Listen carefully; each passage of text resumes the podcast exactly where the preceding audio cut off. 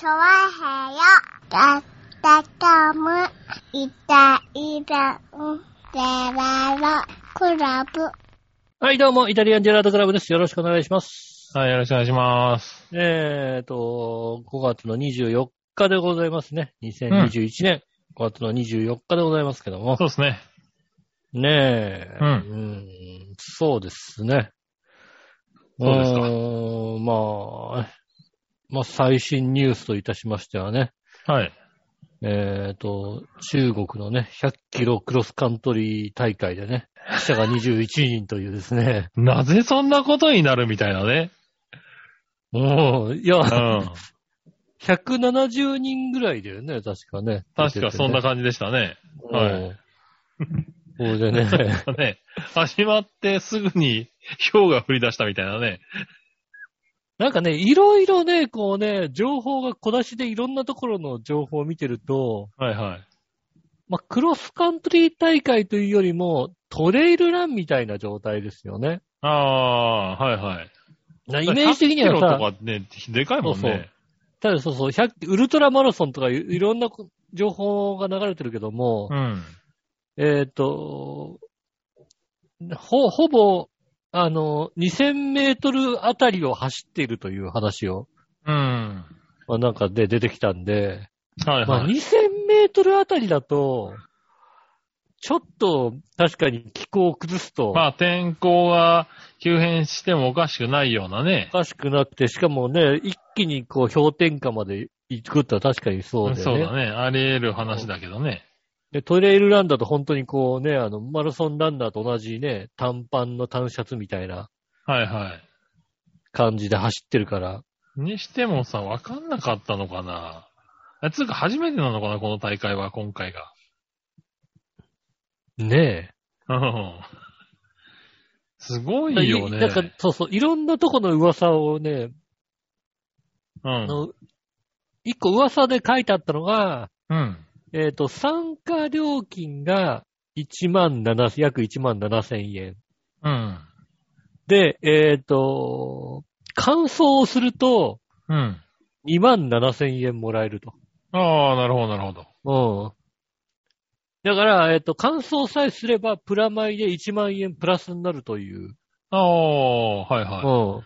乾燥しないと1万7千円取られただけだから、マイナス1万7千円になるわけでい。す、まあでもそういうのはね、大体出演ね、あの、出場料、登録料っていうね、普通取られるもんであって、うんね。乾燥でプラスになるっていうのが珍しいぐらいの話だからね。だから、それだけみんな無理したんじゃ、無理したことが、多少無理したんじゃないかという話が出てます、なるほどね。ど。うん。あの、あねえ、ー確に。かにね、中国、まあね、地域にもよるかもしれないけどね、1万何千円って結構な大金の地域もありますからね。そうですね。そうするはいと、だから、ねえ、なんとか走り切りたいという、こうね、人が多かったのか、うん。ねえ。ね、え結ー構犠牲者出てますよね。そうですね。うん172人の参加者のうち21人が亡くなったとうん。いうことですよね。うん。なかなかね、すごい、すごいこともあるんだね。スポーツのイベントで。ほんとそうだよね。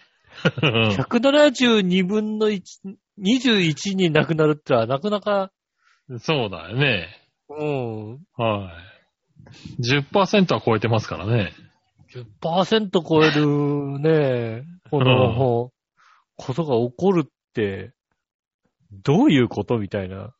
なかなかね、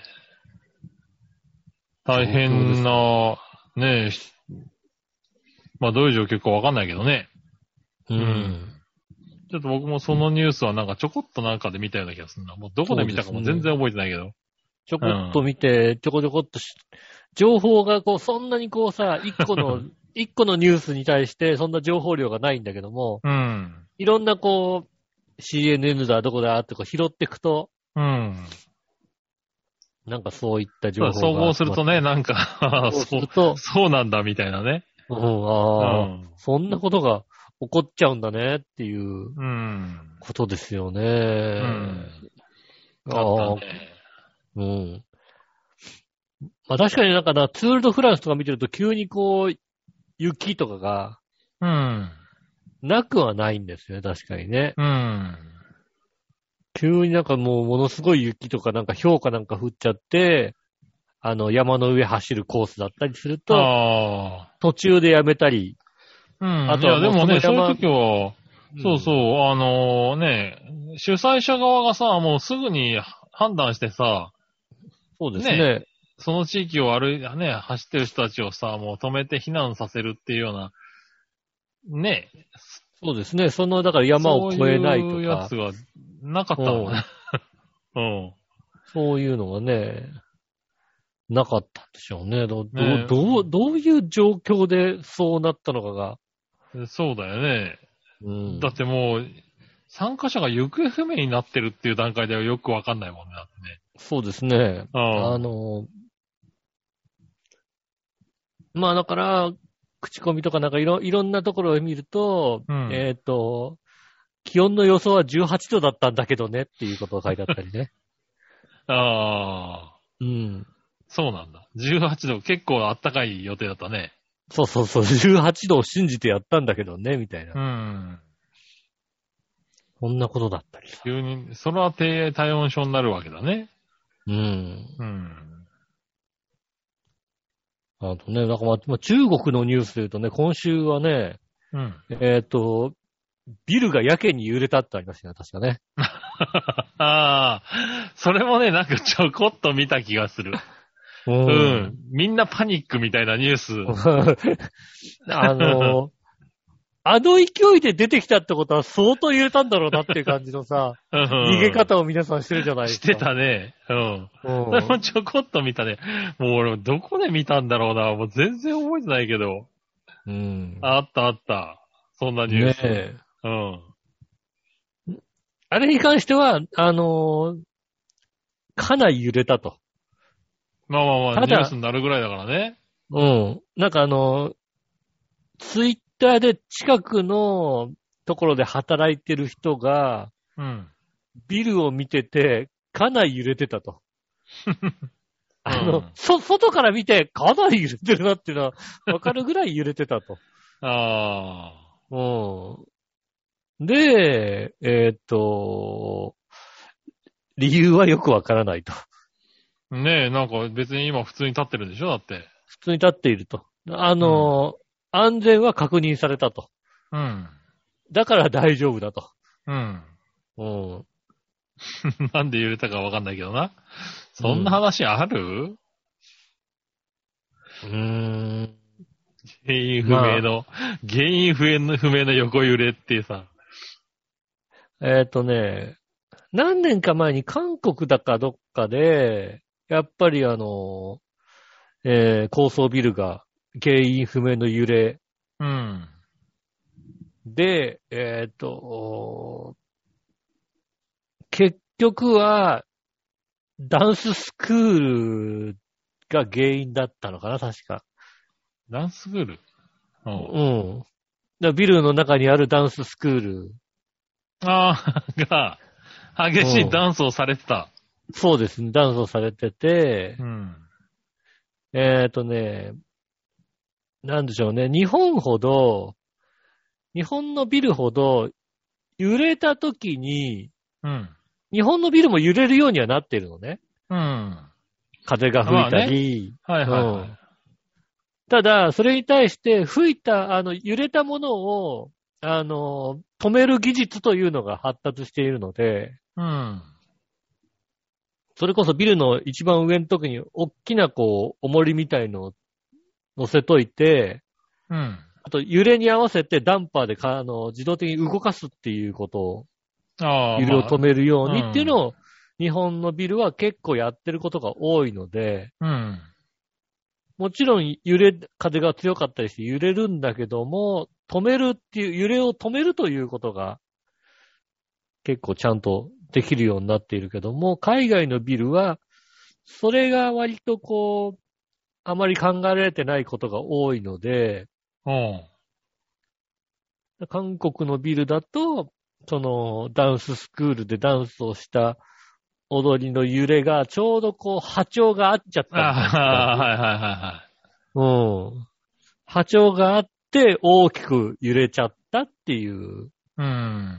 ことが原因だったので、中国のビルももしかするとまあ、そういうのに近いのかなと、ちょっと、ちょっとした風だったんだけど、大きく揺れたみたいな。波長が合っちゃったのかな、みたいなね。ちょうど波長がある風が吹いちゃったのかなっていうさ、はいはいはい。うん。そういうので、こう、大きく揺れたんじゃないかというのが、で、まあ日本でもね、地震とかの時はね、よく、あの、たまに言われるものはあるもんね。あの、うん一、個のビルだけちょうど波長が合ってしまって。ああ、そうでね。すね。揺れてしまうとか。まあそれでね、あの、隣のビルにぶつかって崩壊しちゃうとかっていうのがね、実際起きるからっていうんでね。日本ではそういうのも考えてみたいなありますからね。そうですね。うん。っていうのがあるんで、まあそういうことが原因なんじゃないかなといううん。感じになってるそうですよ。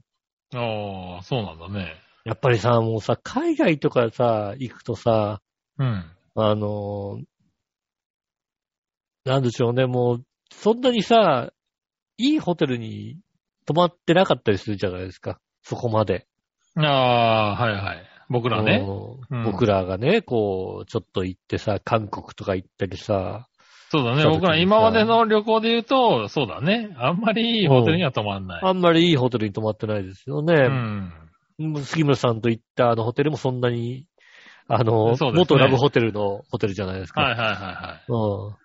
確かに。ねえ、そうでしょ？うん。で、あのね、もうその後にあの、木島さんと行ったね、あの、韓国旅行の時は、えーっと、同じツアーで行った女性二人組が隣の部屋だったのかな？うん。で隣の部屋の先にこう、女性二人組が開けて、うんえ。ーって言ってた声が聞こえた ホテルですから、あ あなるほどね。もうああ何があったのかな？なんだろうね。まあ、うん、あと、なんだろう、外から見た目幽霊ホテルって言われたらそうかなって思う感じがするようなね、なるほどね。ホテルでしたね。うん。うん確かに、その時は、あの、あれですね、洗面の水が出なくて、エアコンがつか、つかなかったってありましたかあら、あ、はいはいはい。うん、まあまあ、あるわな。そうですね。確かに。うん。だからまあね、エアコンつかないからさ、つかなくてさ、翌朝ぐらいさ、エアコンつかなかったよってさ、フロントに行ったら、ああ、悪い悪いっつって、なんか、スイッチ入れ出したからな。ああ、うんまあいいじゃない、別に。なんだよ、なんそれだよ、それぐらいなら。うん。まあ中国中国のだって三つ星ホテルに泊まった時はあれだもんだって。うん風呂が、風呂がシャワーしかねえってなってて、あれ風呂、うん風呂あれじゃなかったっけ？ちゃんとあるって話じゃなかった浴槽あるって話じゃなかったでしたっけ？つったら、浴槽はあるけど使えねえよって言われて、うん。え意味がわかんねえんだけど、つったら、ほら、浴槽があると日本人喜ぶから、日本、浴槽はあるみたいなね。ああ、ただ使えないって言い出したの。風呂は使えないよっていう。どういうことなんだろうっていうのをさ。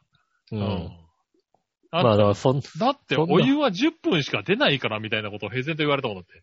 ああ、まあ、10分しかいないんだったらね、まあ、浴槽はあるけどね、お風呂浴は使えない槽ためらんねえよなっていうさ。うん。うん。たら、うん、まあ、はためらんないよね、みたいなね。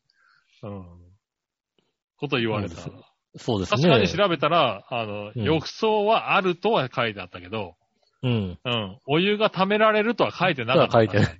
うん、書いてない、書いてない。うん。書いてないですたっね。ぷりお湯を溜めて入れるとは書いてなかった。うん。んまあ、それが中国、海外だなと思いながら、もう諦めたけども。まあ、だからね、あの、生きて帰れただけでもありがたかったっていう話にうんなりますけど、最終的にはね。ほんとそうなんだけど、うん。そうですよね。ねそうするとさ、ね、恐ろしい、うん怖いことはある。うん。そうだよね。で大きい地震とかね、来たら、こう、絶対無理だろうなって思うさ、まあ、そうだね。なるじゃないですか、やっぱりね。うん絶対、ここは絶対無理だなとかさ、火事、火事は無理だなとかあるじゃないですか。もうね。確かに。うん。うん。さ、日本のホテルとか泊まるとさ、あ、あこここうやって出ればさ、こっちから、うんこっちから火事だったとしても、こっち側から出れば大丈夫みたいなさ。うん。そうそうそうそう。ねこの二条階段は絶対使えないよね、みたいな。そうそうそう。ビルあるからね。うんあるあるあるある。もう、こ、それ無理だよねっていうのある、ありますから、うん。まあ、それをね、考えると、まあね、あの、安全が保障す、日本、日本の、まあまあ保障されてんじゃないかと。そうだね。日本の常識は通じないと思った方がいいのは確かだけどね。そうですね。海外でね、旅行では。うんただ、このビルの揺れ方はダメじゃないかな、多分うな。ん、怖いですね、確かにね。うん。そうだねね。あとはこの、やっぱりその避難の仕方がね、うん。絶対なってないよね、多分ね。そうですね。だから、もう一目散で走るしかないわけですよ。もう、なんだろう。アリの巣に何かがあったぐらいの勢いで出てきてるもんね、みんなね。そうですうね。ん。ねえ。わ、アリの巣になんかあっても、そ、うんそこまでの、あれは出てここない。アリは出てこない。わーって出てくるかな、ぐらいのね。う。うんそうですね。爆竹仕掛けるぐらいですよね、ことをしない限りね。あそうだね。そうすると確かに反対側からもうびっくりするぐらいの勢いで出てくるよね。反対側の、あ、だからね、びっくりするけど、どんどん出てきますけど。うん。なんだなんだなんだなんだって出てきますけどああ、出てくるね。それは出てくる。でもそういうことやっちゃダメだね。そうですね。うん。いやでも確かにまあそういっね。た、うんね、ニュースが、ね、ありましたね。ありましたね、確にかにね。うんね気を、気をつけなきゃいけないのかどうかわかりませんけどもね。まあまあね、海外に行ける日がいつ来るのかっていうのもありますけれどね。行くときには気をつけなきゃいけない。そうね、海外に行けるとなるとね、やっぱりねう、ん。ワクチンが国内だってこんな大変なのにさ。ね、うんはい、なかなかね、そうそう、国内旅行だってね、まあね、あの、ゴールデンウィークにね、あの、ね、国内旅行しちゃったからあれでしょ北海道とかやたらね、これは増えちゃってますからね。ね今大騒ぎになってますからね。うん。うん。東京、大阪あたりをギュッて締めたからさ、うん。ね、ゴールデンウィークにあのあたりをね、こうギュッとこうね、確かにあれだね、だからあの、飲食店で酒を出さないと減るんだねっていうのは分かったことですよね。ああ、まあね。うん。減ってくるんだね、徐々にね。飲食店で酒を出さないとね。徐々に減ってくけども減るペースはちょっとね、想定よりだい遅いけどね。まあね、それはまあ、あれですよね。あの、ねえ、新し新しいね変、変異株とかあったりしますからね。うん。そういうのであるんでしょうけどね。ねえ。その代わりだかから、もうその、その頃に大阪とか東京の人がね、あの、北海道とか沖縄に行っちゃったやつがね、今頃こう来てますからね。ら。うん。ねねえ、ちょっとね、どうなっちゃうのかね。どんどん。まだまだ予断を許さないけども。お団を許さない状態でうん。続いておりますね。ああ、そうですね。私はですね、1ヶ月ぐらい前かな、うん。話は変わりますけど、1ヶ月ぐらい前かな、はいはいあのーなんかホームページいろいろこうね、チェックしてたら、うん。あの、なんか自分のデザインした T シャツとか、あの、デザインした T シャツとかを、あの、販売してくれるうん。サイトとかあるじゃないですか。ありますね。うん。で、ああいうところを見つけたんですね。うん。まあその前にあれなんだ。えっ、とね、ホームページ作れるサイトみたいになるじゃないですか。うん。ウィックスみたいなのとか、うん。ね、あの、ちょっとこう、もうデザインの決めはい方が決まってて、はいはい。まあ選んでいけば作れるみたいなやつね。選んでいけば作れるみたいなさ、うん。やつでさ、なんか、かっこいい感じのさ、サイトみたいなのさ、うん。作れたらいいなと思ってさ。なんか、あ、こういうのを作ったらおしゃれだなと思うんだけどさ。うん。おしゃれだなと思うんだけど、うん。じゃあさ、あのさ、あの、ホームページ、そうね、あの、2000年、2000年そこそこあたりのさ、うん頃のさ、あの、インターネットやってるやつ、結構な割合で自分のホームページ持ってる時代あったじゃないですか。ああ、まあね。はいはい。うん。ねえ、ありましたね。あの頃のさ、自分のホームページは、特に何もないけど自分のホームページ持ったじゃないですか。はいはいはいはい。うん。なんだろうね、あの、掲示板、掲示板があるやつ。うん、あ掲るやつね。示板があって、あとあの、あれだよね、カウンターがついててね。うん。うん。切り板踏んだら何かコメントを残して帰るみたいなさ。はいはいはい。ありましたうんね。。あったじゃないですか。うん。たださ、あの、何もなくホームページ作るのはさ、ちょ、ちょっとあれだなと思ってね。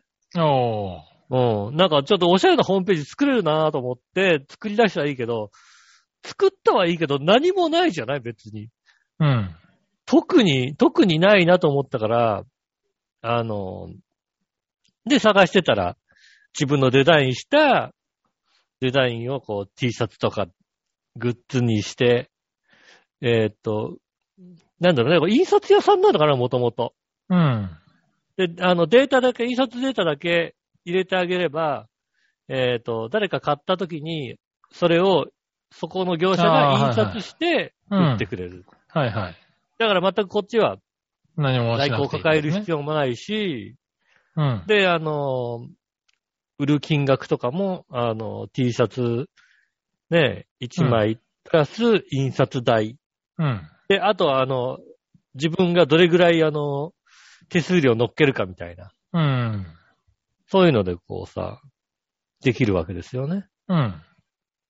で、まあ、それって別にさ、あの、何の、あの、リスクもないわけじゃないですか。うん。うん。ねえ。で、じゃあまあ、あの、ホームページ作っていくんであれば、うん。この T シャツぐらいあった方がさ、おう。なんか売るものがあるみたいなさ、なるほど。うん。あの、あった方がなんか、まあ、やってる感は出るじゃない？うん。で、まあ、なんかデザインした、じゃあデザインをしようかなと思って。で、白子町のさ、あの、な、何にも考えてないし、白子っていうさ、うん。カタカナで白子って書いたね。うん。あの、大義名分として、太陽の赤と、えー海の青と、砂浜と、えー玉ねぎの茶色を、あの、イメージした色をつけて、みたいな。うん。色をつけて、白子って書いた T シャツをね、うん。まあ、あの、デザインをして、うん。まあ、あの、イラストレーター使えるから、別に。はいはいはそういうのは別にさ、ちょ、ちょ、ちょいのちょいなわけですい。よ、まあね。うん。で、カツカツカツって作ってさ、ペペって、じゃあ、えっ、と、ね、手取り、自分の手取りの分、500円ぐらいちょちょっと乗っけて、売っちゃおうかなと思って、ペケって押してさ、うんうん。で、まあ、で、うん手続きしたんですよね。うん。そしたらさ、あの、どこにも載せてないわけですよ。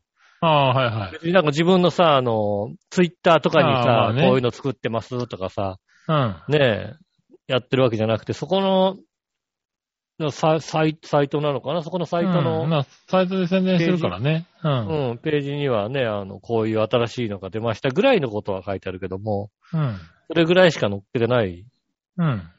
のが、ええそうだな、出して2日目か3日目ぐらいにうん。1枚売れるんですよね。ああ、はいはいはい。うん。売れたと思ってさ。うん。ああ、じゃあこれはあれだな、あの、ホームページを、うん。おうああ、じゃあ、だって、なんと、なんのそもないからさ。まあね。うん。うん。ホームページをね、こう作るのもいいけども、うん。じゃあシャツのデザインをこうね、コツコツ作って、うん。ね、あの、出していけばいいんじゃないかと。はいはい。うん。まあ、一週間に一個二個ぐらいをちょこちょこちょこ作りながら、うん。ね、あの、作って出してますよね。出して。で、まあだから初めに作ってから1ヶ月ちょっとぐらい経ちますかね。うん。うん。あの、3日目ぐらいで1個売れたんですけども、はいはい。それ以来一切動かないね。ああ、多分登録してすぐはね、なんかどっかに出るんだよね、多分ホームページのね。ああ、多分ね、登録したばっかりだから、登録したばっかりのそうそうそう、登録されたばっかりのお店ですよ、みたいな感じでね。うん、うん。ページです、なんつってね、こ乗っただ、乗ったんでしょうね、きっとね。うん。うん。まあ、それ以降ね、一切売れないんですね。うん。で、まあまあ、あの、ようやくあの、ホームページも、コツコツ作りながらうん。できてきたんで、そろそろ、あの、ちゃんとホームページもできましたよ、的なうん。アピールをしていこうかなと思ってね。はいはいはうん。それでね、あないですかねの、ううん。作っていけば、い。うん。あの、や、なんとなく、どうでもいいけどやってる感が出るかなと思って。なるほどね。なんだろうね。なんとなく、ちょ、ちょいおしゃれなホームページを作りたかっただけの話なんですけど。うん。ねえ。いや、いいと思うよ。ああいうのね、確かにありかなとは思うんだよね。うん。うん。長編とかもなんか、ああいうんでもいいのかなとかね、ちょっと考えたりしちゃうよね。そうですね。うん。なんかね、グッズをちょっと作るんであればね。あ、そうですよね。確かにそうですねん。そうそう、うん確かにね、ちょっと調べてはいたとこなんだけどね。うん。うん。あれは手軽ではいいよいいよね。確かにね。おでも最低も限の手数料でね、あの、販売することができるからね。そうですね。うん。そうそう。なこういうグッズが欲しいっていうのにね、合わせて作るっていうのはね。そうそう、ここっちの、うん、在、在庫を抱える。ね、あれ。そうそうだから、そう。確かにだから、あの、買う人にとっては若干高くなるのかもしれない。っていうのはありますけど、まあそこはね、あの、数が出てないわけですからね。うん。うん。まあね、あの、それは何百枚売れると分かったら、それはもうね、ちゃんと印刷して出しますよね。あそうそうそうこっち在多少在庫抱えてもいいと思うんですけどね小ロットで、ね、やりたい人にはあれは、まあ面白い手だなとは思うよね。確かに。そうですね。うん。あの、いろんなグッズとかも作れたりするんでね。うん。それは確かにね、思いますよ。で、多少考えてはいましたね。うん。なんか、ね、なんかで使えたらいいなとは思うね。そうですね。なんかで、うんジャワヘオグッズとかね、イタジラグッズとか、ね。そうそうそう、イタジラグッズとかね、うん。あの、出しとくのは面白いかなとは思ったね、あれはね。そうですよね。うんそう、こういうのがそうそう、最近増えてるよ。よね、そういうのがね、随分ね。そうですね。増えてきて、うん。ね、あのーこういうのと、あの、何？カトリ君が CM してるベース。ああ、はいはいはい。うんお店やるんだったら、ベースを、うんベースを作って、ベースのページも作って、みたいな、そういうのをやったりうん。もできるんですよね。だからそこに組み合わせて、なんか、ベースとその、あの、印刷して売ってくれるところはまたこう組み合わせて、勝手にやってくれるみたいなのもできたりするので、うん。いろんなことが結構できる。あなんだ、こういうこといろいろできるんじゃんっていう感じがうん。ありますね。で本当に、あの一つデザインがあれば、あの、いろんなグッズが作れるみたいな。うん。こそね、シャシャツだってなんか、いろんなシャシャツもあれば、パンツもあれば、ねえ、マスクもあればみたいなのもできまあね、ありますからね。うん。そうそう、スマホのケースだったりねころありますからね。そうですね。そういうの、うん、面白いかなとは思うよね。うん。うん。こういうのね、あの、やっていけば、また、あこういうことができるんだなっていうのをうん。やってみて、思った、思ったことですよね。うん。なのでね、あの、今ね、あの、私のね、あの、ホームページの方ではね、あの、あの、井上義雄っていうデザイナーがいますんでね。なるほどね。うん。はい。デザイナーとして紹介されてますよね。なるほどね。うん。はいはい。ねまあ。ね、今ね、あの、在宅とかもね、増えて、ね、通勤に使う時間が家にいたりとかしますからね。うんそういう時間をね、ちょっとね、ホームページ、コツコツやるとかねうん。なんかやってみるってのはいいかもしれないね。うん。うん。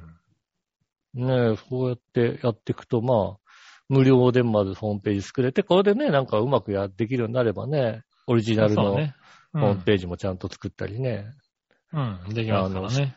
でき、そういうのもね、どんどんどんどん発展させるのはね、うんあの、できてやっていけますからね。そうそう。で、今そういうのがどんどんやりやすくなってきてますからね。うんとね、あの、独立とかでなんかやりたい時とか、人とかはね、こういうのはこんな簡単にできるんだっていうのがあるのでね、うん。なんか、ウィックスとかだと、専用のロゴみたいのも作れるんですよね。ああ、はいはい。うん。うんあるね。ロゴメーカーみたいのがあって、横入れ、あの、文字を入れると、るそうすると、ロゴ作れて、あの、いくら払うと、これがもう、あの、完全に自分のものとして使えるとか、うん。うん。そういうのがね、あったりするので、ね、ぜひね、あの、興味がある人とかね、うん。ありましたら。あとね、もうそろそろね、私のホームページとかね、あの、全体的に出来上がるので、うん。ね、オープンしてきますんでね。よろしかったら、なるほどね。うん。うん。ちゃんと完成した暁にはね、見ていただいて、はは見ていただいてね。はいはい買っていただいてね。なるほどね。えっ、と、ね、あの、吉尾デザインっていうね、あの、ブランドになってますんでね。なるほどね。うん。はいはい。吉尾デザインのブランドになってましてね。デザイナーの井上義雄としてね、やってますので、うん。ね。どうぞね、あの、まあ、ただ単に、くだらないホームページを作りたかっただけなんですけども、なるほどな。うん。まあまあまあ、でもね。うん、いいんじゃないですか？うん、まあね、いろいろ、あこういうことができるんだってわかわかるので、うん。ね、うん、あの、試したい方は、Wix とかね、ホームページ、ホームページ作りで言うと Wix。うん。あとは、なんだっけな。えーっとね、あれ、なんて読むんだ？うん。おう。えーっとね、ジン、ジンドゥっおう。っていうのがホームペーージがあるの。はい。ジ。うん。ジンドゥか Wix で調べると、こう結構、ホームページとかが出てきますんでね。うん。あとは、えっ、と、私がシャツを作ってるのは、オリラボマーケットってとこ作ってますんでね。なるほどね。うん。うん。オリラボマーケットで吉尾デザインでね、ああの、検索するとね、私のが出てきますんでね。なるほどね。うん。はいはい。まあね、見ていただいて。はい。ほんとね、全然ついうっかりね、100って入れていいんでね、本当にね。なるほどね。数量100って入れていただいて構いませんのでね、本う当に。うん。ねえぜひ機会があったらはいはい。見ていただきたいと思いますね。うん。よろしくお願いします。では今週も参りましょう。井上杉村のイタリアンジェラート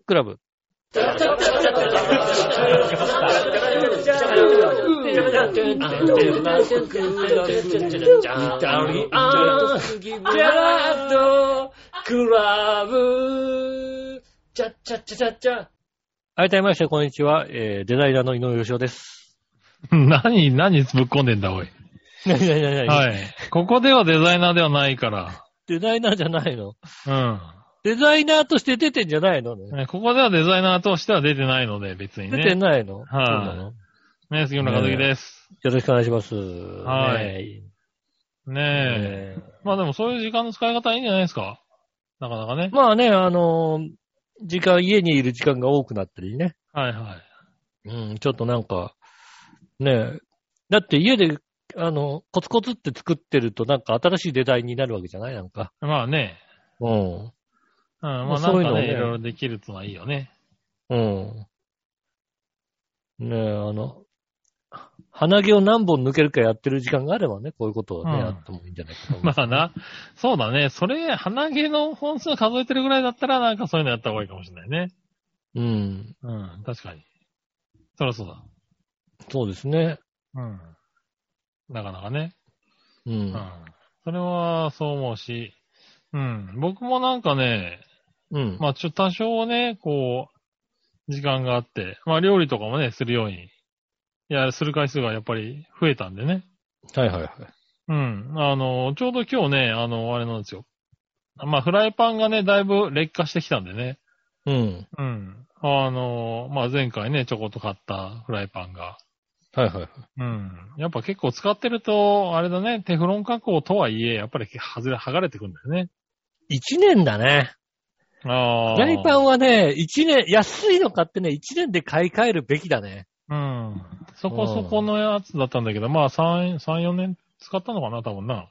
うん、あの、フライパンはね、安いやつとかってね、1年でじゃんじゃん買い替えるのがね、一番いいよ。ねなんかね、うでん、ちょっとここにつくようになってきたからね、どうしようかなと思ったんだけどね、あのー中華鍋を買いまして、今回。はいはいはいはい。鉄製のやつ。あー、鉄鍋なんだ。うん鉄の中華鍋なんです中、ね。鉄な、鉄の中華鍋ってのを一回ちょっと使ってみたくて。あー、うん。ちょっとね、買ってしまいましたね。うん。何じゃあ、あの、大きいお玉は買わないの？大きいお玉。でね、あのーちょっと今日料理してみたんだけど、うんあのね、お玉が必要。そうだよね。うん。大きいお玉必要だよね。なんでうみんな、あの、大きいお玉を使うのかなと思ったらね、うん大きいお玉が使い、使いやすいのね。あの、中華鍋って、丸いから。そうですよね。大きくて丸いからね、やっぱりね、混ぜるのもね、丸い方がいいんだね、あれね。まあ、そうかもしれないですね。うん。うん。なんかね、お玉で料理するのがね、すごいちょうどいいの、あれ。う。うんん。そうですよね。なんか大きいお玉でこう、タンタンタンタンってやりながらさ。そうそうそう。で、あとちょっと長めでないとね、あの、なんだろう、熱のね、保温率が高いからね、結構熱いのよ。あの、あれなんですよね。中華鍋って下が丸いから、うん。火がう外側から上がってくるから、結構ね、熱いの。だから、あの、長いね、あの、なんだ、お玉。あれね、もう長い絵じゃないとね。うん。あの、フライパンって実はこう、平べったいから、火が回ってこないんだよね。そう火が回って外側まで熱くなんないんだけど、うん。あの、下が丸いから外側までこう、火が熱いんだよね。うんうん。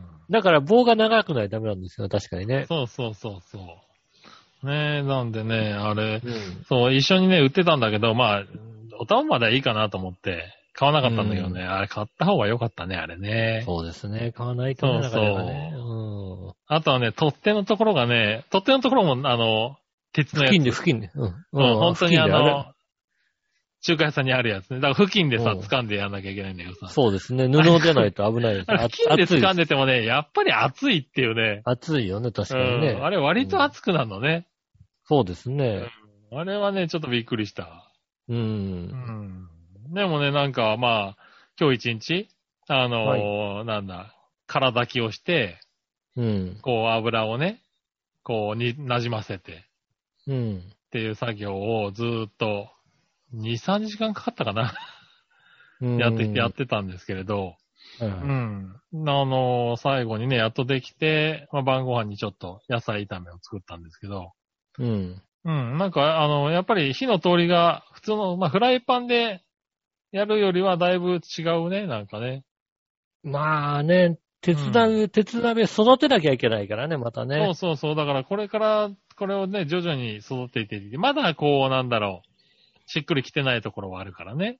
うん。うん。で、多少気をつけないと焦げちゃったり、張り付いちゃったりするところあるから、そうですうね。ん。あれがね、どんどん育っていってね、油が馴染んでくるともっといい味が出るわけでしょ？そう、使い終わって、あれだから、洗剤で洗っちゃいけないんだよね、みたいな。そうだね。はいはい。まあ、あの、たわしでジャジャジャジャってやれば、でもそれで綺麗になるからね。うん。うん。あれで、じゃーっとやって、で、まあ、う乾かしておいとけばね、大丈夫みたいな。まあ、それか一回、あのーしまう前にもう一回油を馴染ませるとかいろいろあるよね。そうだね。あの、最初のうちは油塗っといたりとかしてもいいみたいなね。そうだよね。うん。馴染ませといて、とか。そうそうそう。で、それがまあちゃんとできてればね、なんか、あの、さっと炒めただけだったら、それこそ、あの、綺麗に拭いて、う。うんん。あの、置いとくだけでも大丈夫みたいなね。これであれでしょ？奥さんがさ、あの、洗剤で洗ってさ、うん。離婚騒ぎになんでしょ？ならねえよ。よく聞く、よく聞くよ。ネネットでよく見るよな。2ちゃんとかでよく見るよ。2ちゃそうなの？んまとめでよく見るよ。まあ、別にだって洗われたら洗われたで別にもう一回油をね、馴染ませてあげればいいだけだからね。もうなんか旦那さんがさ、うんあの、一人暮らしの家から持ってきた中華鍋でさ、育てて、あ育てて、うん。ねえ、もうやってたのが、あの、洗剤で洗われて、もう、うん離婚騒ぎになるっていうのはね。へえ。そんなことがあるんだね。まあ別になんか現れたら、あのね、もう一回油敷けばいいわけで。だって実際ね、うん。あの料理ですごい焦げつきちゃったりすると、やっぱり洗うしかなくなったりするからね。そうですねう。ん。うん。そう、まあ洗うっのもあることではあるからね。うん。うん。まあそんなことでは起こらないけども。うん。ねえ、だってそれでしょ？あれでしょ？で、そんなことがあったら、だってもう、黙って火にかけて置いとけばいいわけでしょだって。うん。そうですね。ちょっと洗っといてって言えばね。うん。うん。はいはいなんてね、あの、取っ手のところ持ってはジューってなるわけだから。そうですね。しんど、そったら離婚騒ぎでしたから。だから離婚離婚騒ぎでしょうね。え？離婚騒ぎでしょ。そうなのね？あっちってなるわけでしょ。うん。あれ言ってなかったっけ？みたいなね。うん。うんどそれはだってね、もうそれ離婚、やっぱり離婚騒ぎだよ。ねえ。ねえ、そうそう。でもね、なんか、そう、そういうね、なんか育てるっていう感覚がちょっとね、めんどくさかったんだけど、まあ今だったらいけるかなと思ってね。そうですね。うん、やってみたね。うん。やっぱりそう、高温になるし、そう、冷めにくい素材だから、うん、ううん。ん、野菜とかがこう、なんだろう、均等にスッと火が入るんだよね。そうですね。確かに。うん。あの、野菜炒めとかそういうのはね、なんか美味しくなるんだろうなと思って今ね、期待はしておりますね。なるほどね。非常にね。う。うんん。でもなんかそういうのに時間が使えるようになったのは、まあ、コロナのね、はい、あの、一応いいとこになるのかな。うん。料理とかコロナを褒めちゃいかんちょっとねけども。うん。料理とかに時間をね、さ割いて、そうそうそう、自分時間がちょっとできたみたいなね。うん。うん。そうですね。いうところがありますからね。うん。うん。まあそういうふうになんか気分転換をして、なんか使っていくっていうのもね、しょうがないよね。そうですね。そうやってやっていかないといけないようになってきたね、なんかね。うん。待っててももうなんか変わんないよねっていうのが見えてきちゃってるからね。まあねう、ん。コロナがちょっと落ち着いてくればね、どっか行きたいねなんていう話はしてるけども、そうそうそうなかなかね、うん。なかなか落ち着かね。元に戻るの待ってるよりはとりあえず今の状況をこうねこれね、あのう、まく使っていこうっていうさ。おうち時間を楽しむようにね、何をできるかってことですよね。うん。うん。っていう気持ちにちょっとずつ変わってきたかなって気がするね。なるほどね、そうですね。はい。ねえ。ねということですかね。えーっと、なんでそんな話をしたのか忘れたけども。えー、普通お歌をいくつか読もうかな。はいはい。はい、えーっと、まずは、小原茂久さんからですね。ありがとうございます。普通歌。局長吉野さん、毛沢東、笑いのお姉さん、いつも革命しながら聞いてます。うーんと、おーな、そうなんだ。いつも革命しながら聞いちゃってんだな。大丈夫か、うんうん。どんまあだからまあまあほら、うん。やっぱりね、あの、革命家ですからね、我々もね。そうなんだ。あ、我々ってない。俺も入ってるんだ、ちゃんとね。うんまあ、特に私なんかはあれですからね、あの、誕生日がチェ・ゲバラと同じ、ああ、誕生日ですなるほどね。ううんん。あそういうことね。革命、革命的ですね。革命家なんだね、じゃあねう。ん、そうですね。根っからの革命家ですね。革命家なんだね。うん。ああ、そうですか。あじゃああれだ、そうですね4枚あったら常に革命って言うわけだ、多分ね。えーっと、なんだ？大大富豪なのか？大富豪なのかそれは。大富豪だな。うん。大富豪俺そんなにやってないんだよ。そんなにやってない。やっとけよ。そんなにやってないけど、多分、多分大富豪だっていう、そうだな。うん。はい。えー、さて先日はスイマーバーを教えていただきありがとうございました。ああ、はいどうもいたしまして。実は以前からうちでも導入はしていたのですが、サイズを間違ってしまったようで、顎がちゃんとはまらずに、スイマーバーは結局使えていません。ああ、そうなんだ。ままだ試していませんが、私が使えるようでしたら、ぷかぷか使ってみようと思います。ご提案ありがとうございました。あああ、なるほどね。あ、小原さんがやってたら面白いな。うんうん。いや、でもね、あれ、えっ、と、サイズがどっちに間違って、あんまりサイズないんだよね、あれね。で。あのーもしかしたらだけど、うん。まだね、あのープニプニしてて入らないのかもしれない。ああ、なるほどね。うん。うまく一切、うん。うまく。もし、あの、穴がちっちゃい方だったらね。うーん。うんあ首とかが無地、あの、そう、まだむちょむちょねしてて、1歳ぐらいで首がね、座って間もなくぐらいだとね、まだね、プニプニしててね、太いのよ。うんうん。なるほどね。そうそう。なんかね、あの、子供って大きくなっていくにつれ、ちゃんと、こう、何全体が大きくなっていくように思っていたんだけど、うん。なんだろう、生まれた当初が一番太いみたいなさ。あの、うんパーツが分かれてないんだね、まだね。そうそう。うん。2歳、2歳、本当に2歳半ぐらいになって、やっとシュッとし始めるっていう。うん。うん。だからね、もしかしたらそういうパターンかもしれないね。もうちょっと経ったら。ら使えるようになるかもしれない、逆に。うん。うちで言うと、だって今、うちの子にスイマーバーつけたら多分首スカスカだもんだって。おー、はい。うん多分ね。まあね、その昔かな？その昔、あの、大橋巨泉さんがね、うん。あの、プールでね、あの、この首のスイマーバーじゃなくて、うん。あの、手首、手首、足首、足首の、ああ、はいはいはあの、ね、浮き輪をつけてて、うんあの、両手首のが外れちゃって、足だけ残っちゃったっていうのがありましたね。い。ああそう、うんそういう事故あるんだよね。死にそうになったって話がありまそうそうそう。ああいうのは危ないんだよね。今だから足につけるやつはないんじゃないかな、多分。ないと思う。今はないと思う。うんその昔ですよ、なんか、ね。昔はね。うん。そうそうそだそこに首があったらね、大丈夫だったんですけどね。う。そうそうそうね。うん。まあ首のやつもね、気をつけないとひっくり返っちゃうからね、注意してね。ああ、そうですよね。そうそう。あとだからやっぱり、首がね、スコって抜けちゃったりする場合もあるらしいからね。うん。うん。注意しなきゃいけない。目目を離しちゃいけないんだけど、でもね、あれはね、面白い。この間ツイッターで回ってきた、ため池でどうやって事故が起きるのかっていう動画を見てて、ああ、はいはい。うん。うん。あんな恐ろしいんだなと思って、うん。あの人工的なため池って、あの、護岸が斜めじゃないですか。はいはい。だんだんになってすり鉢状になってるよね。すり鉢状になってるわけですよ。で、まあ、通常は、あの、金網とかしっかり張ってあって入れないようになってるんですけど、うん。なんか空いてたりすると子供とか入っちゃうじゃないですうか。ん。で、あそこの斜めのところって、あの、水に濡れてないところに関しては、うん。水ギリギリまで行っても別になんとも、なんともないじゃないですか。うん。うん。あの、本当に一歩入っただけで、うん。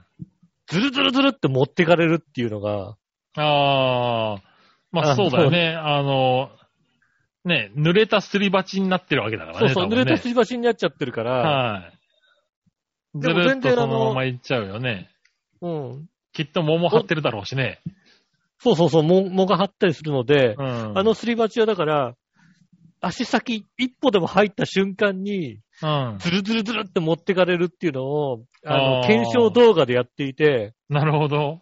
こう、怖っと思って、あんなに、うんあんなに来ないんだっていう、はいはいはいはい。あんなにもう一歩入っちゃった段階で、で、今度はじゃあ、戻ってくることも、うんあの、斜めの状態なので、うん。あの、上がっても来れないわけですよね。ああ、はいはい。うん。で、誰かがこう近づいてって、手を出せるところまでも行けない。うん。手を出そうと思って。は危ないっていうもんね。手を出そうと思って、片足、水に一歩でも入ったらそのまま一緒に行っちゃうから、うん。あの、本当に紐、あの、外から紐とか投げない限り、うん。そう。あの、助け、助けられない。うん。っはいはい。ていうのをこう検証してる動画があって、うん。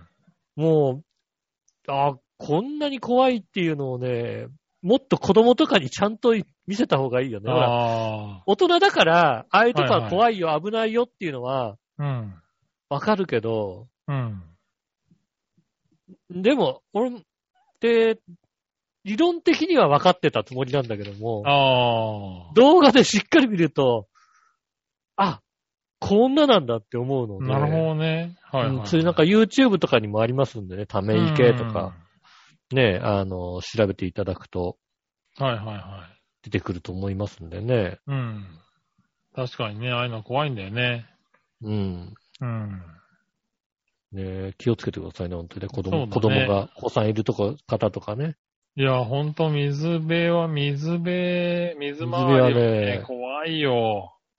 危ないですからね。う。うんん。確かにね。うんほんと自分たちが子供の頃やってたことを考えると、なんか怖くてしょうがないもんね。うん。ねえあの、えー、ヤフーとかでため池に落ちるとなぜ命を落とすのかっていうのがね、ありますんでね。ああ、なるほど。あの、そこにあの、検証動画とかがね、いっぱいありますんで、うん。あの、お、恐ろ、恐ろしいみ状態を見てください。はいはい、おどの、おののいていただきたいと思いますうね。ん。うん。ねえ、僕らもちっちゃい頃ね、ザリガニを釣りに行ったりとかさ、ハゼ釣りに行ったりとか行ってさ、川とか、まあ沼地とかね、よく行そうでって、うん。ねえ。まあ、逆になんかその頃頃はまだそんなにこう、人工的にがっちり作られてたわけではなかったので、そうそう。いや、でもね、うんやっぱり、そう、結構危ない目に遭うんだよね。うん。だそこ、やっぱりその中に、川の中とか入っていくと、結構あの、その、何？藻が生えてて滑るようなところになっちゃうと、そうですね。ほんと立てなくなっちゃゃうんだよね。う。うんう。ん。立てなくなってお泳いだりとか、うん。あとはその沼地のとこだと、うん本当あの、入り口のとこでちょっと滑ったりすると、そのままズボーンって落ちちゃうから、ね。ボズボって言っちゃったりしますもんね。うんそうそう。と、なかなか、こうね、入れなかったり、上がれなかったりとか、うん。あるんですよね。あの、足が、ん何こう、足が立って、ほんと腰ぐらいなんだけど、這い上がれないっていうね。うん、そうなんですよね。うん。あの、下がヌルヌルとかしたりすると、そうそうそう。本当。にそのい、けそうでいけないとか、乗り上がるところが、こう、ぬめぬめしてるだけでもう、登れないんですよね。そうですそういうのね。とか、ね、あの、経験してるからね。そうですね。経験してるけど、でも経験しててもやっぱり子供の中ではそれがさ、遊びになっちゃったりするからさ。ああ、ねうん。うん。また、ねそれがさ、偶然にもさ、こう戻ってこれちゃったりなんかするとさ、うん。うん次は大丈夫かなになるから。ね楽しい大丈夫になっちゃうと、ほんと怖いものだったりするからね。うん。うん。ねあの、お子さんいる方はね、そういう動画とか見せそうほんと注て。意して、あれし,、うんしないとね、いけないなとは思うね、確かにね。うん。うん。そう、きっとねね、そういうのは。見といた方、ね、そういうのは、そう、そう経験、ね、できないもんだから、なかなか、ね。結婚できないからね、見て、うん。やっぱ動画で見あれ、今はね、動画で見れますからね。こんなに怖いんだっていうのをね、こう、ちゃんと教えていかないといけないですよね。そうですね。うん。ね、なかなか、とは思いますね。うん。はい。そしたら、うんえーとね、何の話だったかな。あ、睡魔場の話だったのかな？今までの話。そうですね。はいはいはい。ね、えーっと、はい。ありがとうございました。ありがとうございます。はーい。そしたらですね、うんえー、続いては、何をお願いしようとめさんからお手紙が届いてますね。はいはい。えー、父親からもらった外国用封筒と便箋はすべて使い切りましたが、うん。大学時代に使っていたレポート用紙が出てきました。というか、ずっと本棚に置いてあって、いつか使う、いつか使えると思ってきたものの、ずっと使わない、使い道もない、まあ、ずっと放置していましたが、えー父親からもらった封筒と便箋使い切ったら次の道が開きました。うん。いたじらに送るのに使ったらええやん。残り10。枚のレポート用紙。今日はうん夫がもう使うことがないからと言って私に渡してきた封筒を使って送ることにします。うん。この手の封筒があと3枚。これでもかなりの量を何人かの人にあげてスッキリさせたいんやけど、ちょっと手元に置いとこうと思っていたんやろな、うん。っていうのが残ってたということでね。はいはいありがとうございます。来ましたね。封筒ってなくなんないよね。うん。封筒ってなくならないけど、これもいつの封筒なんだよ、もうこれよ。なんだろう、あの、封筒も、うん。何、糊がさ、最初についててさ、はいはいはい。うん。で、あの、なんだろう、あの、紙をピッて剥がすと、糊がつけられる。はいはいはい。ある、あワンのタ、ッチ式のやつ。ちょっと高いやつね。あのねそう、ちょっと高いやつね。うんん。あれの海苔がもうさ、表面に滲み出ちゃって、絶対これ使えなくなったやああ、はいはいはい。つ。あるね。もうカスッカスになっちゃったやつで、多分ね。うんねどのぐらい置いといたらこうなっちゃうんだろう、多分ね。えうん。えいねえ。や、もう多分まだだって俺も、あの、5桁の郵便番号の封筒あるよ、だって。おー、それは古いな。あ、でも、なんか出てきたような気がするな。確かに5桁の。うん、送んないからさ。うん。でさ、封筒買うとさ、何十枚も入ってんじゃん、なんかさ。入ってる入ってる。うん。うん。で俺コンビニ時代に言われたもんね。封筒、これ封筒1枚でいいんだけどって。ああ。うん。これ1枚だけで売ってくれないって言われたから、ああ、うん値段変わんないですけどいいですよって言ったんですけど、なるほどね。ダメだった、ダメだったですね。ああ。うん。なんだろうあ1枚も、1枚も30枚も値段変わん一緒ですけどいいですかって言ったら、うん。じゃあ30枚買ってくって言ったね。ああ。なん、うん昔は文房具屋さんとかでね、1枚ずつ、1枚で売ってたけどね。昔はそうですね。うん。今は文房具屋さんとかでないのかな ?1 枚とかね。文房具屋自体がないのか。あんまり。そうですね。うん。だからなんかあの、あれですよね。あの、香典袋とかをさ、はいはい。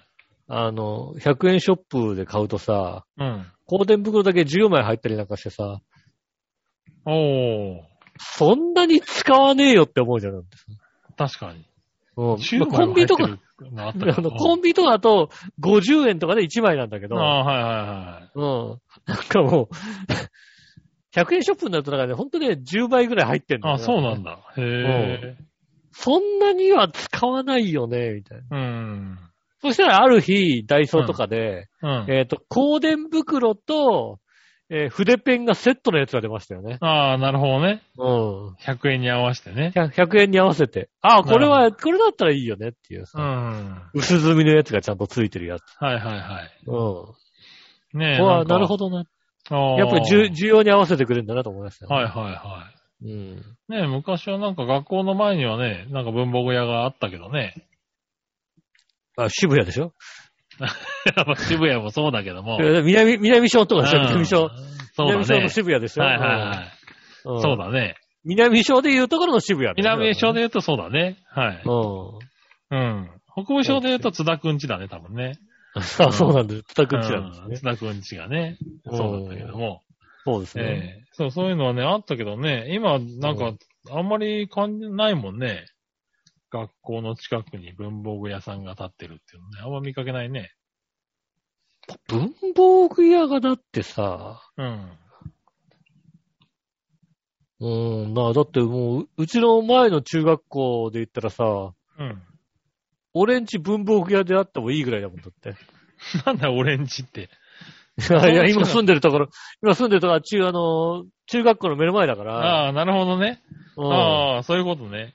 うん文房具屋であってもおかしくない場所にやるもんね、うんだってね。なるほどね。うん。そうそう、だからそういうのなないからね、確かに、1枚って売ってないのかもしれないね、今ね。そうですね。確かにそうです。ああねえ。はい、ということで、ありがとうございます。じゃうんありがとうございますまだ。あと何週間かはお手紙がそうですね。届くのかな。いただけてる感じですね。ありがとうございますね。ありがとうございます。はい。そしてね、このお手紙の中にテーマとどっちのコーナーが入ってるんですけど、これ多分先週のやつですからね。なるほど。コーナーの中で読みましょうかね、じゃあね。うん。はい。ということで、えーうんコーナー行きましょう。はい。今週のテーマのコーナー。えー、はい。えー今週のテーマはですね、梅雨の雨の日何して過ごすですね。なるほどね。うん。はいはい。じゃあまあ今週のテーマからね、ちゃんと行きましょうかね。はい。えー今週のテーマは、えー小原茂久さんからですね。うん。梅雨の日何して過ごす？局長、ヨシオンさん、蝶々夫人、笑いのお姉さん、いつもテニスラケット片手に聞いています。あ、そっちの蝶々夫人なんだねそ。っちの蝶々夫人なんだね。はいはいはい。うそうだね。うん。ああ、そうですか。いろいろ、毎回いろいろやってくるな、おい。ん。そうですね。うん。革命をしながらね。ラケット革命する人振ってわけだねも、ラケット振、ラケット振る方もいらっしゃるんですね。うん。うん、ありがとうございます。忙しいね、なんかね。小原さんはね。そうですね。うん。なかなかいろいろね、やってくれてますね。やってくれますね。はい。確かに、確かに、蝶々夫人って言われると、そっちなんだって思っちゃうな、な。そうだよね。うん。そうあだね。れ、エースを狙いでいいんだっけ？エースを狙いですね、多分ね。そうだよね。うん。そっちの蝶々夫人でしたね。そうですよね。はいはい。ましてや、きっとあの人は夫人じゃないですよね。よく知らないけど。でも、蝶々夫人って呼ばれてたら確かにね。そうですよね。はい。うんあ、蝶々夫人って呼ばれてないのかな？ね呼ばれてたでしょ、だって。呼ばれてたよね。うん。うん。でも、だって高校のテニス部とかでしょ、だってね。そうだね。夫人じゃないよね、だってね、多分、ね。はいはい。確かにね。うん。うん。夫人って呼ばれてたら確かにね。そうですよね。夫人って呼ばれてましたよね。うん。あれ、あれでもあっち、蝶々、え、お蝶夫人じゃなかったっけ？あ、蝶々夫人だっけあれ。まあ、どっちでもいいああ、や。お蝶夫人かもしんないね。あれ、あれは、どっちだったか忘れちゃった。うん。じゃあもう蝶々夫人が誰だかわかんなくなっちゃうでしょ。そうなるともう、全くわけわかんない。でもラケット持ってるからさ、ラケット持ってるから多分、エースを狙いだよ、多分ね。もう、んそうですね。お蝶夫人ですね。お蝶夫人だよね、あっちね、確かお蝶ね。夫人ですね。でも高校生ですね。そうだよね。高校生ですよ。うん。うん。だから、そうそうそう。ああ、なるほどね。あー変なところ突っ込んじゃったかな、俺な。ごめんな。そうですね。ああ、そうです。確かにね。ああ、うん。あの、すいませんでした。はいじゃあ、えっ、と、コーナーの方のね、続きを行きましょうかね。はい。さて、ジメジメした梅雨の過ごし方ですが、最近うん休みの日は料理をするようになったので、いろいろと新メニューに挑戦してみたいです。なるほど。おー、なるほど。以前から手軽なパスタを作ったり、朝ごはんを目玉焼きやオムレツにして作るというようなことをやっていたのですが、先日は新聞にレシピが載っていたので、えースパイスカレーを作ってみました。へーチャレンジするね。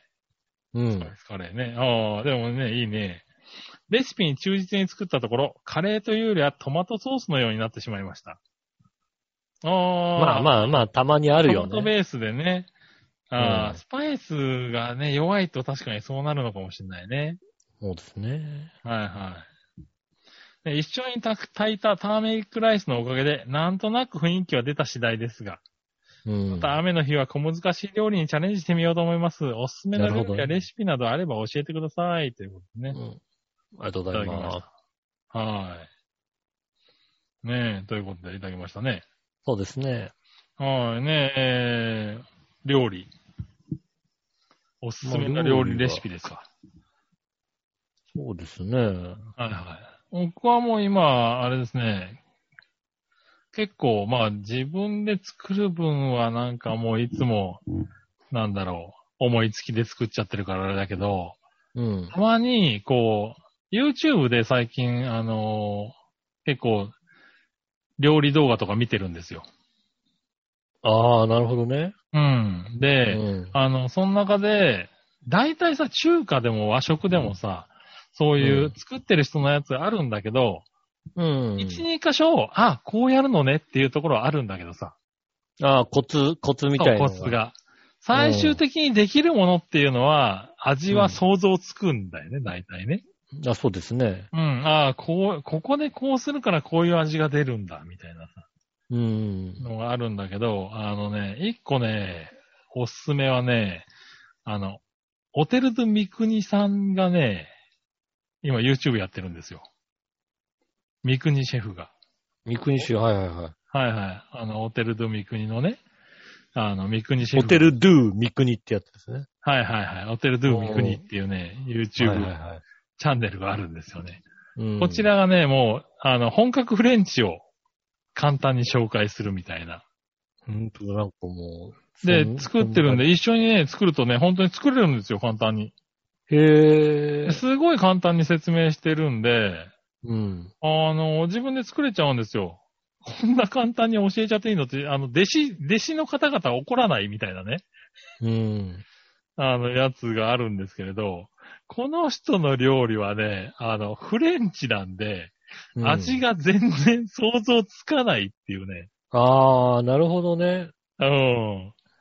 あの、料理のに、あの、動画を見てて、初めてだよね。えっと、完成したのを見て、うんとこれどんな味がすんだっていうさ、おー。ものが出てくるんですよ。あれはね、面白いからね、一回作ってもらいたいね。ああ、一緒に作ってみて、そうそうそう。そうすると、僕は作っ、何個か作ったけど、そのね、無茶なやつは作ってないので、うんう。ん。なんか、グレープフルーツ焼いて食ったりするんで、なるほどね。うん。あの、料理にね、果物を使うんですよ、普通に。おー、はいはいはうん。絶対入れないタイミングでリンゴを焼いて入れたりするんですよ。フい。レンチって。うんだからね、フレンチに挑戦するのは面白いかなと思おー。う。うん。確かにもうなんか、あの、タイトル聞いただけじゃもうなんだかさっぱりわかんないものが多いですもんね。ものはね、多いんですよ。で、うんまあ、簡単なやつもね、すごいあるから、それに合わせて作ってあげると、あの、うん奥さんとか喜ぶかもしれないね。そうですね、確かにね。本当にね、あの、じゃがいも切ってオーブンに入れるみたいなやつもあるんで、うん。うん。で、なんかすごい勉強になる、この動画。うん。ただ、なんだろう、10本に1本ぐらい味が全然、キウイ入れちゃうの、そこでみたいなやつが出てくるんああ、で。こう、そこで、こう、こ、こんなん入れてくんだ、みたいのがうん。出てくると、へえ、そう。そこに挑戦はしに行っていないんだけど、僕は。う。うんん。そこをね、あえて、あれだね、小原さんには行ってもらいたいね。そうですね。370本ぐらいね、動画がありますんでね。そうそう、いつの間にか結構ね、出てるんで、あの、うん結構なね、あの、ペースで出すんで、そうですね。そうそう、最初の方から結構見てるんですけどね、うこん。の人の料理はね、すごい面白いし、勉強になるんで、うん。うん。ああ、ねね、やってるとね、いいかもなとは思あ、ノルマンディー風カルボナードを作らなきゃいけないですね。そうう。あノルマンディーカルボナーラ？おう。カルボナード。うん。ノルマンディー風カルボナードっていうやつですよね。うん、もう全然わかんないでしょだってわかんない。そうそう。タイトルだ。だけだと全くわかんないですけども。うん。本当だ。焼きグレープフルーツ甘夏ってありますね。そうそうう。そうそうそう。急にそんなの焼いちゃうのみたいなね。うん。ああ。豚肉のシェルキュティエールソース。そうそうそうそう。全くこうタイトルだけだとそんなやつ何味だかさっぱりわかんないですけども。シェルキティソースっていうのは何って思うと、あの、普通にね、うんあの、もうわからないけど、あの、梨をすりつぶしたりとかし始めるから。ううん。何それみたいなのをね。そうですね。これはね、あの、面白いんで、うん。いろいろやってみたらいいんじゃないですかね。そうですね。あこれはねいろいろ見てこ、この料理なんは、作りたい感じのものが出てきたら。そうそう。で、作るのはね、割と簡単に教えてくれる。うん。、で、あの、なんだろう、手に入りづらい食材もあまり使わない。はいはいはい。場合によっては、コンビニで買ってきて作ったりするから。うん。うん。結構ね、あの、身近で本当に家で作れる、あの、本格フレンチっていうのをやってくれてるからね。うん。俺結構好きなんだよね。好きなんだけど、夜中見てると、うんとな何、何味これっていうのは、たまに出てくるんで、ぜひ、あの、見ていくとね、面白いとは思う、そうですね。なんか、あ、作れそうなものとかね、あ、これ面白そうだなと思うね。絶対ね、300以上ありますんで、出てきますんでね。そうそう、出てくるんでね。うん。そうそう。で、話はね、ずれちゃうんだけどね、この人が言ってた面白かったことはね、うん。あの、料理をしてて箸は使わないんだよね、絶対。箸？箸。はいはいはい。うん。まあ、フレンチだから、まあ、うんフォークとナイフと、フォークとかです。ねフォークとスプーンとか、あの、なんだ、挟む、うん。トングみたいなやつでやるんだけど、トングとかみたいな。うん。うん。あの、まあ、皆さんは、あの、お家でね、箸とかで作るとは思うんですけれど、できればスプーンとかフォークで作ってほしいって言ってて、うん。なんでかっていうと、箸で作ると和食になっちゃうんですって言ってて、うん。面白いこと言うなと思ってね。そうね。うん。料理は、あの、その、何？国の？あの、うん。風味が出ちゃうんでって、作り方で出ちゃうんで、箸で作ると和食になっちゃうんですよって 言ってて、ああ、面白いこと言うね、と思ってね。まあもしかするとだから本当にね、あの、ひっくり返すときにフォークでグッて刺してひっくり返すことによって、このフォークから、フォークの刺したところから何かこう、入るとかがあるかもしれないからね。そんなあるのかな？でもね、ねなんかそんなこと言ってて、おー面白いなぁと思って。うん。なんかね、そうですねうんそう、これはよ、割と見ちゃうんだよね。なんでね、見て作ってみてください。僕、この中で作った中ではね、うん。うん。ねえ。そううん。なんでしょ菜箸で作ったら、菜箸で作ると中華になっちゃうからね、どちらかっていうとね。う。なっちゃうのかないや、だからね、うんほんとそんなようなことを言ってて、うん。うん。そうそう。なかなかね、面白いですよ。だから、あれでしょ？あの、割烹着とかで作っちゃダメなんですよ、やっぱり。漢方着とかそうなやっぱシェフ、シェフ棒じゃなきゃいけないんですよ。いや、でもだから、本当なんか、そん、それに近いようなことを言ってて、あなんか、すごい面白いなとは思った。だから、あの、丸太ぶった切ったような、あの、ねえ、まな板でさ、でかい包丁で切っちゃダメなんだよね。多分ね。そそう、だから包丁とかナイフとかも多分、あの、そうだね。中華包丁とか絶対使わないんだろうな、多分ね。使わないんで、そうですね。ううん。ん。なかなか、そう、これぜひね、見て、なんか作ったら、あの、教えてください。そうですね。教えていただきたいと思いますね。こんな感じでしたっていうのね。ね。そうですね。すいませんね。うん話が長くなってしまいましたね。ええはい。そしたら、はい。えーっと、今日のテーマはこんなもんなんですよね。うん。で、何話のよやしおとめさんから先週のね、テーマ、好きな揚げ物は何についてですね、お手紙が届きましたんでね。はい。月曜日なんですよ、ついたのね、これね。ああれでしょ、どうせあれでしょ、年だからちょっと揚げ物もうきついです、きついですとか、そんな感じでしょだって。二十歳、二十歳、二十代、二十代。20代、20代って書いてある？うん、二十歳じゃねえ、二十代って書いてあった。?20 代、そっか、20代。はい。えー、唐揚げです。おう。竜田揚げも好きです。うん。ごぼうの甘辛揚げもたまには欲しくなりますね。ごぼうの甘辛揚げ？荒川、甘辛揚げってなんだ？なんだろう？どういうもんだろう？あー、ごぼうを揚げたものをあれかな？甘辛に絡めたやつかな？違うのかな？ああ、そうかもね。ごぼうを揚げて、うん。たちょっとこう、甘辛にね。甘辛のタレをつけて、絡める、ごまかなんかちょこっとつけるようなやつ。ああ、そうですね。うん。あれうまいあそんな感じですね。もう確かにうまいね。ごま、うんあの、ごぼうの甘辛になってるとね。確かに。ね、コロッケもちょっと珍しいものを見つけると食べちゃく食べたくなりますね。ということでありましたね。うん。はい。ありがとうございます。ありがとうございます。ねえ、先週のでしたね。はい、えー、そしたら、えー続いては、さあ、どっちのコーナイェーイ。ーさあ、どっち？のコーナーは、えー、タブレットはノートパソコン、どっちですね。なるほど。うん。あーだから2週連続で来なかったんだな。うん。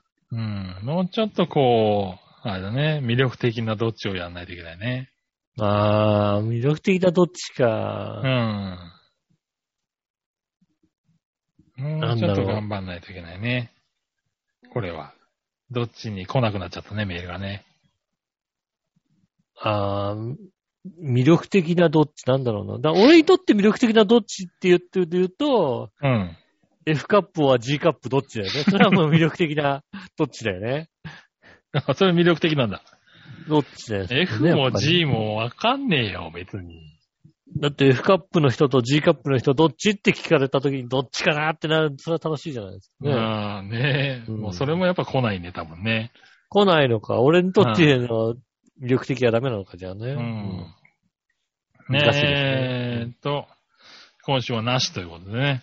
はい。で、先週の、えーやつに来ましたわ。はいはいはい。ああ、こんなんで来ないって言ってたんですよ。来ましたね。うん。さあ、どっちのコーナー？先週のどっちのコーナーに、何をお願いしようと思さん。ありがとうございます。さあ、どっちのコーナー？えー、好きなのはパンダはアライグマ？どっち？うん。ですが。うーん、悩むなぁどっちも可愛いしなぁかわいいね、確かにね。でも我が家にぬいぐるみのアライグマラスカルがいるので、アライグマにします。ああ、なるほどね。とっても可愛くてとっても癒されますよ、ということでいただきましたねう。ん。うん。ああ、パンダ、ラアライグマラスカルのぬいぐるみがあるんだね。なるほどね。うん。アライグマあれですよ。手だけ見ると結構怖いですよ。まあね。う。うんん。まあ、パンダだってそうだけどな、多分な。まあパンダも確かにあの、どうも結構もね、怖いんだよね。うん。うん。確かにね。うん。まあでも、ぬいぐるみとかだとね、どっちも可愛いですからね。そうですね。うん。はい。ねえ、ありがとうございます。ありがとうございます。ねえっと、おはがきはここまでかな。はい。はい。で以上ですからね。はい、以上ですね。はい。今週もありがとうございました。えー、また来週もメールをお待ちしております。メールの先ですが、調和表のホームページ一番上のお便りからメールフォームに飛びますので、そちらの方から送ってくださいませ。えー、直接メールも送れます。メールアドレス、調和表、アットマーク調和表 .com です。写真の添付等ありましたら、こちらの方から送ってくださいませ。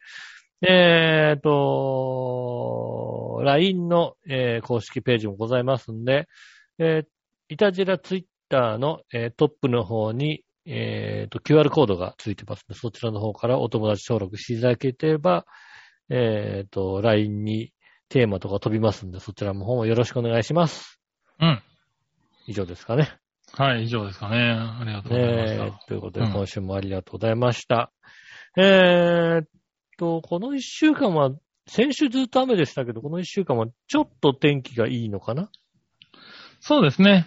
はいはうんい。日曜日からね、だいぶ回復し始めましたからね。そうですね。あの、急に暑い日がボーンって来るかもしれませんけどね。体に。ねえ。そうですね。体に気をつけて。そうですね。